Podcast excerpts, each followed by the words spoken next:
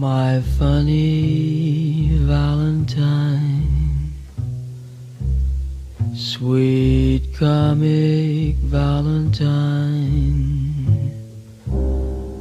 you make me smile. Yo, yo, yo, yo, como é que é, meus livres? Bem, hoje não sei se estão preparados para isto.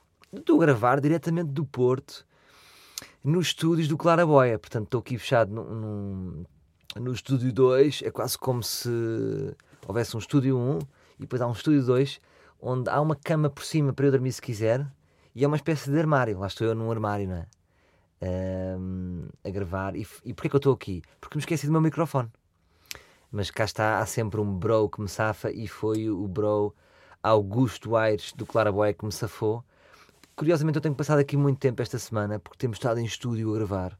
É verdade, quem for ao meu espetáculo, ao meu espetáculo, vai perceber.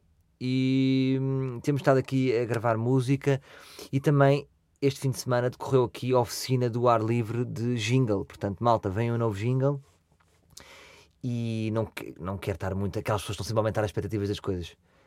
Uh, quando surgiu, surgiu e vocês vão curtir.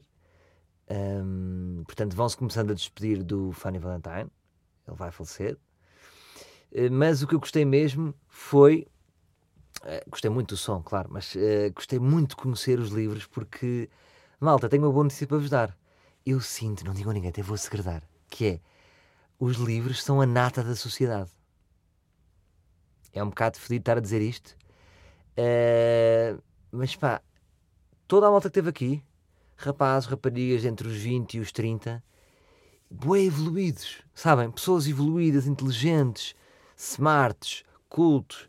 E foi bom eu fazer um workshop. ahm, ah, não, fui eu, não fui eu que dei, foi o Augusto Aires, mas ahm, foi bom estar a sentir que eu, por exemplo, eu podia jantar fora com aquela malta. Era na boa uma malta com quem eu ia jantar e estávamos todos numa boa. E acho que isso é que é o fixe, é eu sentir que estou a trabalhar para o público certo. Porque imagina eu estar a trabalhar para as velhas. Faz sentido nós trabalharmos para um, para um público que não nos identificamos.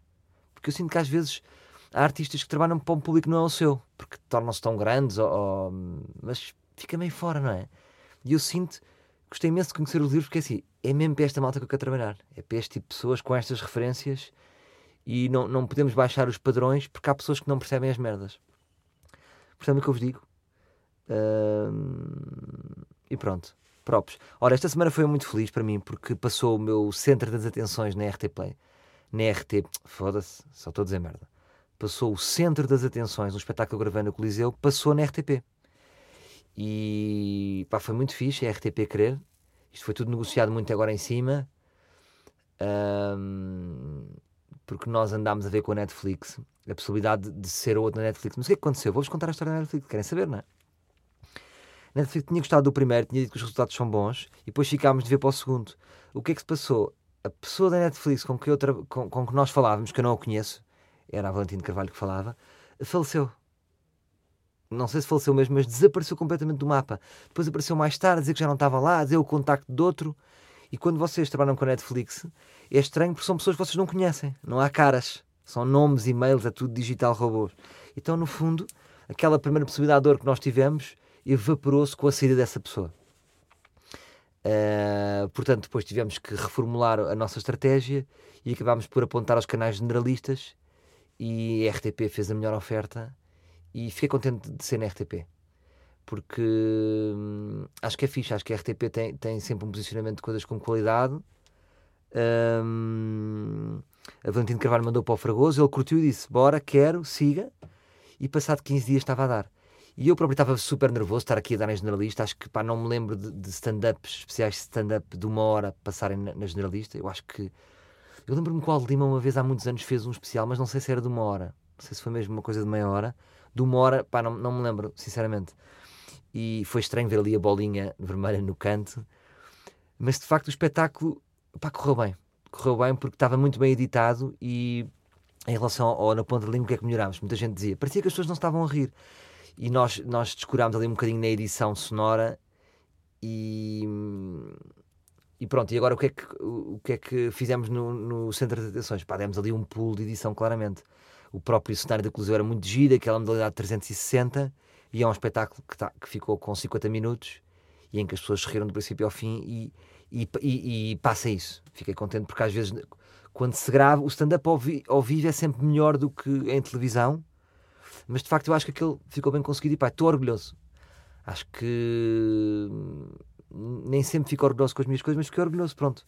Claro que aquela pessoa já não sou eu, já vos tinha dito aqui, ou seja, aquela pessoa já é o Salvador 2016, agora já estamos no Salvador 2019, mas fiquei orgulhoso, pá, acho que está um trabalho honesto, acho que as pessoas se riram e fiquei muito contente, acho que houve boas audiências, posso fazer uma coisa gira, que é, nós melhorámos as audiências em relação ao programa que estava antes, portanto, imagina, havia um programa, um programa que era o Verão M, e nós, no horário mais tardio, tivemos mais audiências que o Verão M, o que é muito bom sinal, o que é que quer dizer? Podíamos ter estado nós às 10 e o Verão M às 11, quer dizer que íamos ter mais audiências e, e quer dizer que correu bem. E tive muito feedback, acho que foi a coisa que eu fiz na vida onde tive mais feedback. Recebi para aí 100 mensagens no Insta de malta a identificar e obrigado. Eu não partilhei muito essas coisas porque estou aqui a fazer um processo de limpeza de ego e acho que fica meio estranho, sabem, quando os humoristas fazem retweets de elogios. Uh, acho que já falei disso aqui, é uma grande fragilidade, não é? Da parte dos humoristas retitua, uh, fazer retweet, ia dizer, retweetar, yeah, retweetar elogios ou adicionar à nossa história elogios que nos fazem, porque é tipo, malta, vejam como há pessoas que gostam de mim. Claro que aquilo funciona, uh, mas percebem, de repente vocês vão às nossas páginas para ver conteúdos e nós, tipo, metade dos conteúdos é, é nós a, a partilharmos elogios que nos fizerem. Fica ali uma linha um bocado Funciona em termos de marketing, porque é quase como se fosse uma crítica de jornal e nós estamos a pôr. Só que até que ponto é que nós precisamos disso para vocês gostarem de nós? Percebem o que eu digo? E eu estou a tentar limpar. e pá, e não, não pôr muito essas cenas porque acho que nós temos que falar através do nosso trabalho. Fazer bons trabalhos, uh, enviar para vocês, enviar para vocês agir, não é? Vocês curtirem e, e siga para bingo. Acho que é este o caminho. Mais, malta, estou no Porto, estou no Porto, eu adoro, eu amo, amo o Porto. Eu acho que quando nós estamos no Porto, uh, nós ficamos tipo a amar o Porto e ficamos um bocado brasileiros, sabem? Tipo, uh, passamos a dizer que gostamos bem do Porto, que é a nossa segunda casa, ficamos meio, até parece falso da nossa parte, mas de facto o Porto é mágico e. Hum, adoro estar aqui e acho que as pessoas do Porto têm uma frontalidade tipo ah pá, é, acho que as pessoas do Porto nem têm bem a noção da frontalidade, é tão pura. Outro dia, por exemplo, foi uma loja, agora vou mudar de voz para contar a loja. E entrei numa loja tipo meio nórdica, porque tinha produtos, de, de, sabe aquelas que têm roupas nórdicas e assim meio indie, ali ao pé dos aliados. E entrei e aconteceu pá, uma venda surreal, ou seja, um, um diálogo com a vendedora surreal, nunca tinha acontecido que é para vocês verem como vocês no Porto levam a frontalidade a um extremo.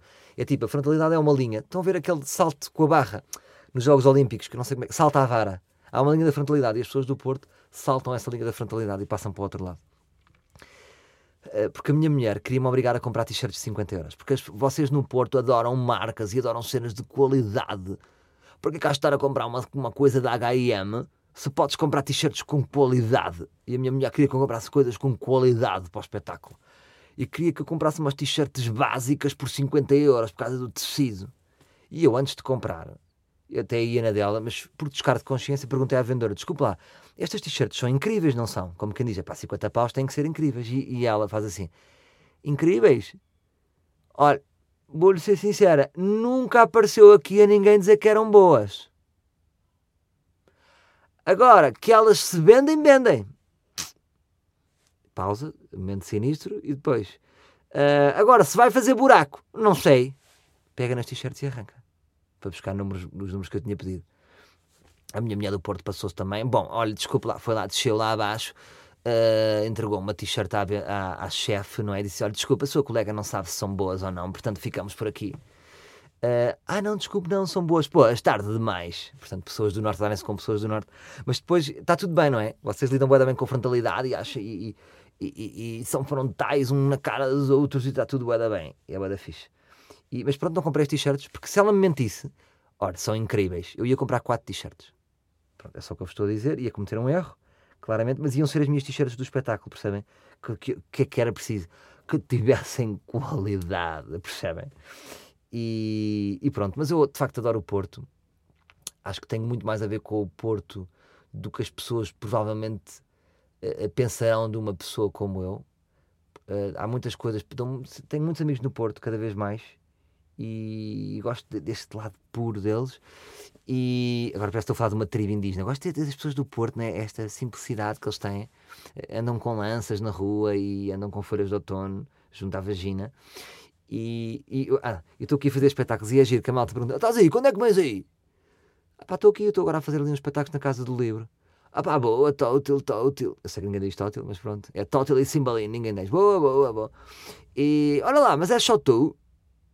É uma pergunta que me fazem muito, que é tipo, mas espera aí, é só tu? Sim, sou só eu. Ah! E as pessoas depois parecem ficam tristes, é giro. Mas as pessoas têm a ideia que nós andamos sempre juntos, não é? Estou sempre com amigos da comédia. O stand-up tem um bocadinho esta solidão, que é vocês começam com amigos a fazer grupos de amigos no, no- chama-se o formato pocket show e de repente depois quando crescemos temos que estar sozinhos é triste porque uma coisa é fazer comédia de 15 minutos outra coisa é uma hora isto é que é real stand-up e pronto tenho que estar sozinho às vezes já pensei em ter alguém para abrir os meus espetáculos só que eu vocês sabem que eu gosto muito de improvisar no princípio e perderia esse, esse aquele miminho mas é capaz de no futuro hum, começar a ter malta a abrir os meus espetáculos Hum, talvez em Lisboa seja mais fácil, não é? Hum, porque não tem tantos custos. Porque assim, se eu tivesse um gajo a abrir o meu espetáculo, depois tenho que lhe pagar, não é? Tenho que lhe pagar uns bons 200 paus. Depois dá um hotel, há uma comida, há gomas, fraldas, percebem? E a cena é a cena, caralho. Ah, mais cenas, mais cenas.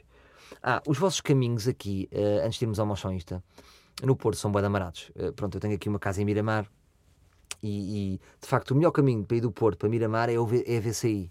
Porque tudo o que não é a VCI, tudo o que é ir pela Ponte do Freixo e pelo Monte Cristo, isto existe, não é? Ou não, não é o Monte Cristo, é o Monte da Virgem. Pá, que caminhos são esses? Como é que vocês vivem assim? Um gajo tem que nunca não há aquela sensação de ir sempre em frente, é corta à direita, corta para cima, passa para baixo de uma ponte, vai buscar a A44. Eu sinto quando, quando não vou pela VCI que tenho que estar com um copiloto ao lado. Percebem? E sou capaz de demorar meia hora, não sei o que é que se passa. Que caminhos são estes pela Ponte do Freixo? Se houver um melhor caminho do que a VCI, digam-me. Porque eu não acho que exista. Tudo o resto sinto-me a ir para Fátima. Eh, preciso levar roupa para três dias. Bom, malta, sem mais delongas, mau show Insta. Ao Insta.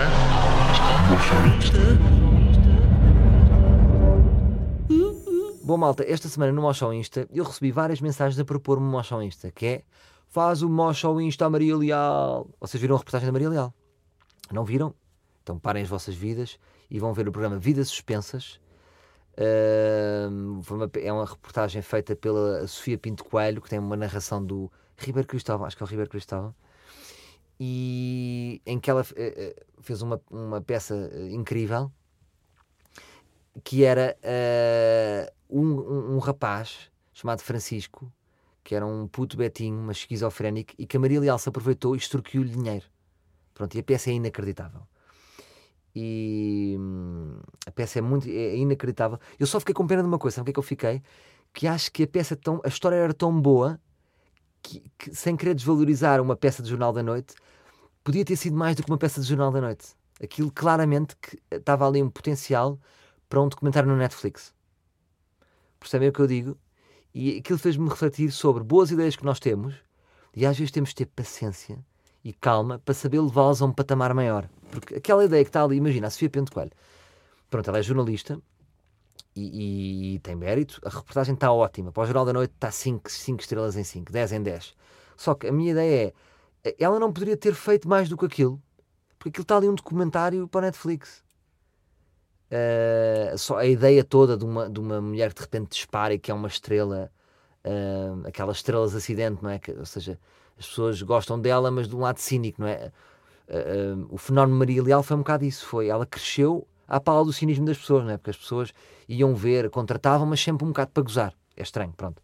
Mas de repente ela teve, de repente tocava mais com os dama, portanto esse fenómeno foi giro de estudar. E, e, e ela tinha uma história obscura que estava casada com um puto que tinha casado por interesse e extorquiu o puto todo. Pronto, e essa peça estava magnífica. E eu recebi muitas mensagens, pessoas a dizer assim: Salvador faz um mocho Insta da Maria Leal para dizer mal dela, para dizer que ela era uma maladra, que ela não tinha valores. E eu queria frisar aqui uma coisa, que é o mocho Insta tem sempre um bom propósito, malta. Nós sempre que vamos a, a algum Instagram tem que ser pelo bem. Nunca vamos para diminuir a pessoa ou para, para meter a pessoa para baixo. Ou seja, podemos ir com humor e as pessoas têm reagido com humor, mas eu nunca quero que vocês façam bullying. Isto não é um. um, um um insta-bullying, percebem? Isto é sempre com boa energia. Portanto, o que eu acho que agora devíamos fazer, tendo em conta esta semana desta reportagem, é uh, devíamos ir todos à SIC oficial e procurem lá um post, que já são para aí seis posts anteriores, em que está um, diz vidas suspensas e vocês veem um rapaz com um casaco castanho de cotelê. E, e vamos a esse uh, post elogiar a peça. Vejam a peça e se gostarem, Tipo, parabéns Sofia Pinto Coelho, parabéns Sofia Pinto Coelho, ganda reportagem, ganda vidas suspensas, parabéns, 5 estrelas, respeito pela reportagem. isto sim é jornalismo de investigação. Ou seja, vamos, vamos, em vez de diminuir a pessoa que é para ser diminuída, que já foi diminuída na peça, não é? Vamos elevar a pessoa que fez a peça que merece. Porque eu vi lá, imagina, tinha 10 comentários. E, e, e merecia muito mais comentários. Está bem, malta? Estão nesta comigo? Então foi o Insta desta semana. Bom, agora uh, queria, queria mudar tema radical, uh, queria mudar radicalmente de tema e queria falar-vos acerca de a ansiedade que é fazer festas. Eu estive a pensar, ao longo de toda a minha vida, acho que é sempre um momento ansioso quando nós temos que organizar festas. Por isso é que muita gente não organiza festas. Vocês pensam, vocês não organizam festas há 5 ou 6 anos. Sabem porquê? Porque isso vos cria ansiedade e cria-vos problemas.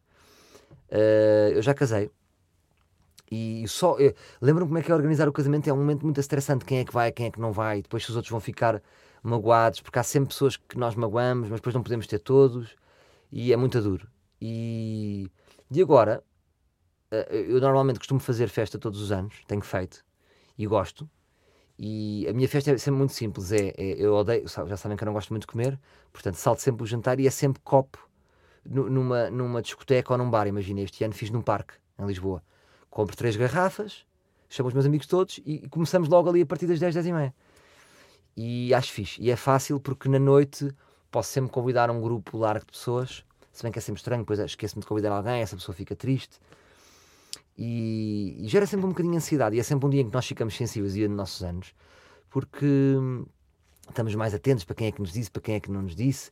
É um dia em que também refletimos quem é que são os nossos amigos, porque é um dia um bocado de exame de consciência, que é, vou fazer anos, quem é que eu quero nos meus anos? E depois vocês vão notar que há pessoas que vocês não querem nos vossos anos. Então provavelmente são pessoas que vocês deviam cortar, porque eu agora penso muito assim, que é, quem é que são os meus amigos? São pessoas que eu quero em minha casa. Quer esta pessoa em minha casa? Quero, então é meu amigo.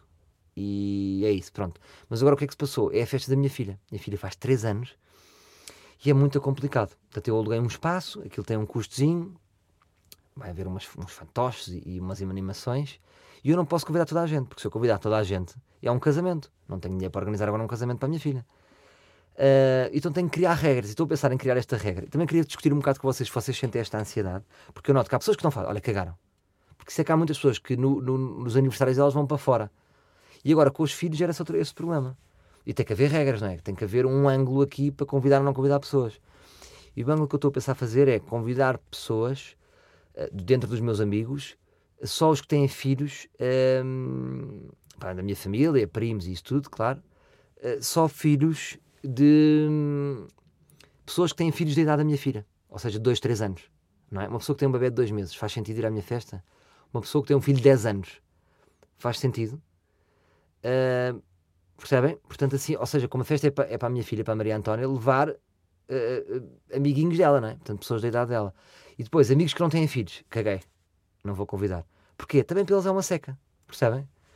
Portanto, estou aqui ainda a tentar criar uma lógica na minha cabeça para fazer sentido e para ser coerente e para não magoar um, nenhum amigo. Eu, por exemplo, olha, já sabem, eu sou daquelas pessoas que estou mesmo na boa.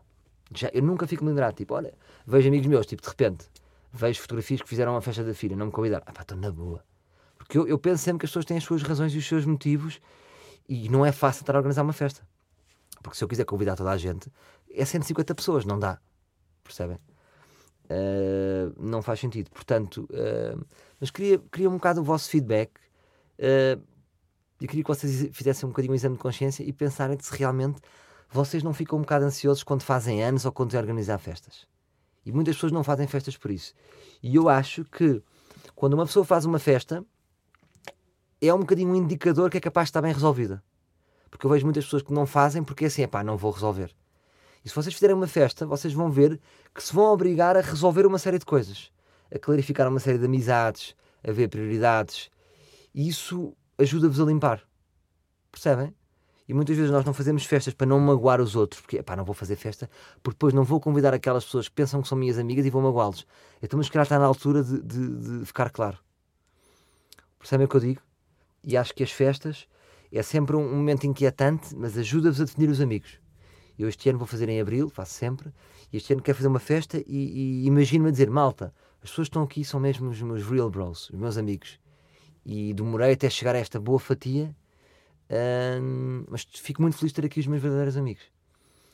E, e pensem nisso um bocado. Acho que é um tema giro. A ansiedade que fazem as festas. Está bem? Outra coisa, por acaso, esta, esta, uh, vou-vos pedir um bocado mais feedback, que é também um, em relação aqui ao ar livre eu reparei que às vezes lanço aqui ideias que eu gosto e que depois me esqueço delas e queria que vocês me ajudassem a fazer um top 10 das melhores ideias do ar livre. Um, que é para um dia pegar nessas ideias. Porque, por exemplo, lembro-me agora duas ideias, que são duas ideias que eu gosto, que é a descentralização obrigatória, já falei aqui, lembram-se, que era, havia um quadro e nós éramos todos descentralizados e éramos obrigados, uns a morar em Viseu, outros em Mértola, para ficar tudo equilibrado. E para todas as cidades do, do país serem interessantes. E não só duas, três, quatro e depois haver desertos um, como Porto Alegre, em que eu insisto fazer espetáculos. E outro dia fiz um, um, um post a dizer: Vou a Porto Alegre, LOL. E houve alguém: Porquê, cabrão, LOL? É isso, porque é tipo. O meu LOL é tipo: será que vou ter público? Porque são zonas muito desertas e, e tenho menos pessoas que se calhar empatizam comigo nessas zonas, mas vou à mesma, estou na guerra. E se for de Porto Alegre, quero ver quem é que uh, que está lá. Mas pronto, ajudem-me a fazer um top 10 das melhores ideias lembrei-me da descentralização e do totobola para casais. Porque acho que isso são bons conceitos e, e um dia queria levá-los mais, mais longe. Não sei, imaginem fazer um, uma conferência só baseada, tipo, 10 ideias, 10 ideias para, para, para mudar o mundo. Por exemplo. Mas queria que me ajudassem. Lembrem-se, se vocês lembrarem ideias que gostaram que eu dei aqui, uh, ajudem-me neste top 10. Era bem da fixe. Depois eu publico isto e fazemos isto juntos. Está bem?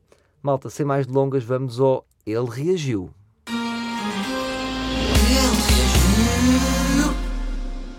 O malta, o Ele Reagiu desta semana é dedicado a um acontecimento que houve no Prós e Contras, que foi um senhor que. Daqueles senhor, não é dos senhores que é convidado, é daqueles senhores no Prós e Contras que está na fila da frente e pede para falar com, e, e dão-lhe um micro e ele fala.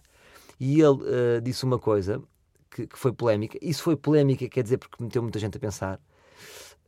Um, porque eu não, não, acho que não, não acontece coisas que são polémicas em que não metes os outros a pensar, não é? Portanto, se dá que pensar é que gera polémica.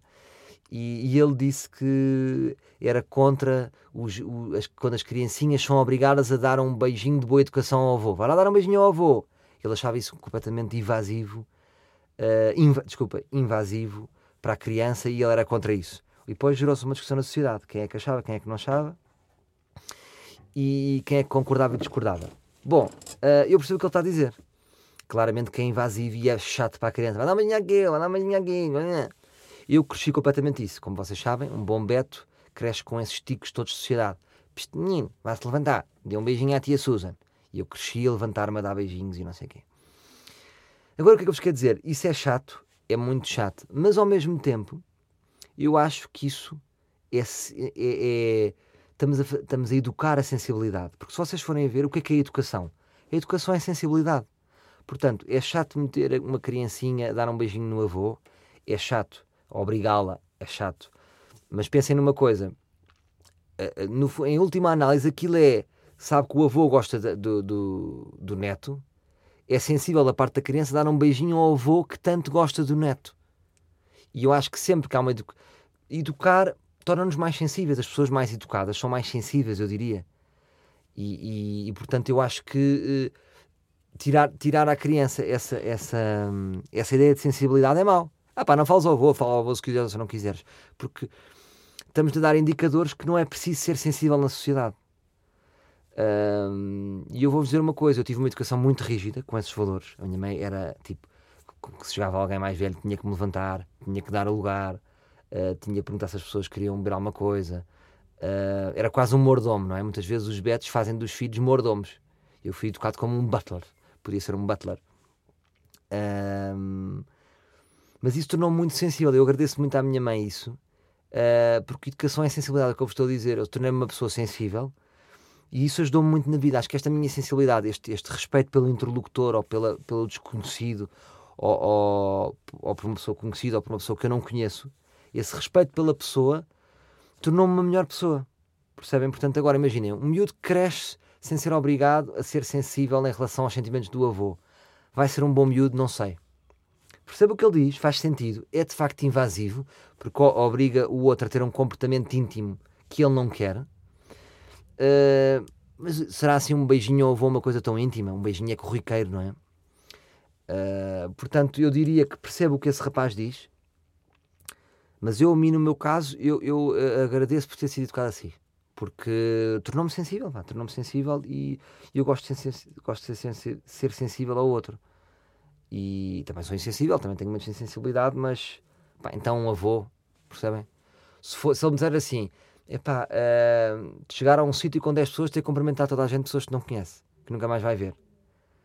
Uh, que era um bocado como eu cresci, não? Deu um beijinho à tia Susan, deu um beijinho à tia Pachacha, deu um beijinho à tia Batata. Tias que eu, eu depois não tive muita paciência para isso, mas ao avô, o avô que gosta tanto de nós, não é? Por exemplo, eu falo pelo. uh, agora, não é? A minha filha, a Maria Antónia, o- os avós adoram, não é? Percebe? E ela própria vai dar beijinhos aos avós e abraço, não é? Claro que ela se calhar não ia dar um beijinho, somos nós, somos nós, às me deu um beijinho ao avô, uh, mas naturalmente ela, ela ia dar um abraço. Se calhar então, olha, se calhar então não é incentivar o. o- não- se calhar então a educação certa não é incentivar a pessoa a dar um beijinho. É, é, é, é- é isso, é, é- é, incentivar a- a, a pessoa hum, a sentir, a sentir o outro, não é? A sentir o avô. Olha ali o avô. E se calhar naturalmente ela vai dar um abraço. Percebe o que eu estou a dizer? Não, não precisa de ser o beijinho, é um contacto, um carinho, um sorriso, não é? Então para isso não, não rimos para ninguém. Também, é- também seria invasivo pedir para a pessoa estar, estar com uma cara alegre, não é? Não, é na boa. Pode chegar ao xeriz e estar com uma cara de cu o tempo todo. É na boa. Não precisa estar com um sorriso. Um sorriso é generoso, não é? Nós, quando alguém nos chega lá e nós dizemos olá e rimos, isto é de uma generosidade, isto é de um respeito pelo outro. Eu posso nunca me rir também. E o que é que estou a passar? Passo uma bad vibe. Para aquele gajo é meio parvo. Pessoas que nunca se riem para mim, eu parto um bocadinho do princípio que são parvas. E faz um bocado de sentido. Uh, quer dizer, ou seja, aquela pessoa não tem o mínimo de empatia, não está no mínimo de empatia connosco, não é? Não há uma relação de empatia, há uma relação insensível, não se importa em abrir a cara. Portanto, pode ser ele de uma análise pouco sensível. E pronto, foi o Ele Reagiu desta semana. Prosseguindo, prosseguindo, prosseguindo. Ahm, mais. Malta, reta final. Estou aqui a curtir gravar no Claraboia, mas estou a ficar sem ar. Imagino que, que, que podia falecer quase aqui. Imagina, imagina que ele agora me trancava. André! Vou bater. André! Não, estou a brincar. Agora ele vem mesmo e é chato. Ahm, bem, malta. Queria só dar um props a todas as pessoas que foram à Casa do Livro. Epá, são, senti público especial porque, imaginem, a primeira fila da frente era tudo malta com t-shirts do ar livre. E isso é um quentinho. Muitos estavam vestidos iguais a mim, porque eu às vezes também uso os t-shirts do ar livre. Muito obrigado, é especial. Foi uma sala muito íntima e quase que foi mais difícil fazer para aquela sala íntima para uma sala grande, porque estão mesmo cara a cara com as pessoas. É quase como ir à vossa casa e fazer stand-up. E as pessoas próprias têm- tinham mais vergonha de se rir das piadas. Mas eu passando por este desafio, eu sinto-me, sabem, aquele jogador de basquete do Lakers que de repente vai jogar para o gueto. E é o que eu sinto. Estou a fazer uma sala pequena, back to the roots, numa sala bar, de quase num café-concerto. E... Mas está com muito boa onda, depois fico ali a falar um bocado com a malta. Ahm, E muito obrigado aos primeiros que foram. E, e pronto, e pá, estou a gostar muito deste espetáculo. Está, está muito diferente daquilo que eu tinha vindo a fazer, eu acho, e isso é inquietante isso dá uma adrenalina. E mais coisas, malta. Ah, portanto, vou, vou a Lenquer, as duas datas já esgotaram. Almeirim, ahm, comprem rápido, também está quase a esgotar. Depois vou a Troia. Troia é uma sala big. Malta de Setúbal, como é que é? Estão aí? Troia. Então aí vá, tudo a apanhar barcos, tudo a ir, bora curtir. Faf, Lisboa, Porto Alegre, a mítica Porto Alegre. Estou muito curioso para este espetáculo de Porto Alegre. É, é- isto é tipo a última oportunidade que eu estou a dar a Porto Alegre. Vamos então ver que realmente, eu, tipo, Portugal interior, como é que é? Eh, dá ou não dá? Vamos lá ver. Estou muito curioso. E depois vou à Maia, e depois vou a Guimarães, grande Guimarães, grande Maia, também nunca tinha ido à Maia. E estou muito, estou muito feliz com isto tudo. Acho que nunca me senti tão bem porque está tudo a correr bem na minha vida. Ou seja, propus-me este espetáculo, estou completamente dedicado a este espetáculo, não estou a fazer mais nada neste momento. Faço o ar livre e estou a viver para o stand-up, viver para contar, como dizia o Gabriel Garcia Marques. Eh, Estou a preparar aí outros dois projetos. ehm, daqueles projetos que vocês gostam, digitais, mas pá, estou a atingir aqui, pá, tenho 35 anos e estou a sentir-me muito feliz em termos de pá, vou, vou ver, não sei, desculpem, se calhar estou a ser um bocado vago, não é? Mas estou- a fazer realmente aquilo, aquela frase que eu estou a dizer aqui muito que é as pessoas não têm coragem para ser aquilo que querem ser. E eu estou a, a ganhar coragem para ser aquilo que quer ser. E só fazer aquilo que quero. E isso, malta, pá, pensem nisto também. Vocês façam, tentem fazer aquilo que vocês gostam mesmo, aquilo que vocês querem mesmo. Não tenham medo, pá, e, vem uma felicidade, vem boa felicidade. Estou aqui, estou no. Estou... Nem sei como- vos é dizer. Portanto, eh, obrigado a todos pelo vosso carinho. Espero ver-vos aí no Cabeça Ausente. Obrigado por estarem a dar força ao ar livre. O ar livre está a crescer bué. Obrigado. Uh, continuam a subscrever o podcast, a fazer comentários, porque isso faz, faz crescer o podcast e eu quero que isto cresça. Um, crescer progressivamente como tem crescido de grau a degrau e, e estamos a fazer aqui uma boa cena. E é mágico, pá, isto das t-shirts de Sinogés Mares a vender, é os livros a vender, o jingle foram os livros a fazer. Fechamos o espetáculo com malta com o ar livre e que, que envia aqui sons. E é mais uma vez que vamos acabar com livros. Comecei a falar dos livros e vou acabar com livros. Um, vamos então ao segmento de Chapada Cultural. Chapada cultural. Ser livre, sem ar, é como cultura sem chapada. Bom, hoje vamos terminar aqui com a Chapada Cultural. Malta, enviem mais merda de Chapada Cultural, não parem de enviar. Um, é fixe. Agora, uh, peço-vos às vezes ajuda, porque vocês imaginam, a banda que me enviou agora uh, a música não me, me, disponibilizou no SoundCloud a opção download. Vocês, quando enviarem a música, têm que abrir essa opção de download, senão eu não consigo sacar. O que é que eu tive que fazer? Uh, vejam lá o amor que eu tenho por vocês. Tive que ir ao YouTube, procurar a música e cortar, porque ainda por cima a música estava num álbum inteiro, cortar a música e vou pôr. Portanto, mas nem sempre podem ter essa sorte. Posso cagar, imagina, são três bandas fixes, vou cagar na, na, banda que não me enviou. Portanto, passem a enviar com o download, ou seja, com a opção download enviada. Portanto, hoje vamos terminar com uma banda que se chama, penso que vou dizer corretamente, The que são uns putos de Cascais, uh, que me disseram, somos os betinhos de Cascais e temos um vocalista irlandês. E eu depois fui ver o vocalista irlandês e deixei-me apaixonar pelo... Porque ele é uma espécie de Ed Sheeran com o cabelo do Serafim Soldado. E é ruivo e eu acho que é sempre importante dar força aos ruivos uh, na sociedade, porque eles são poucos e é, e é um nicho, e é uma minoria, e temos que fazê-los crescer. Vamos chegar com Defex, um, F, E, K, K, K, S, e com o seu som, penso que vou dizer corretamente, Calliope. Até para a semana, meus livros!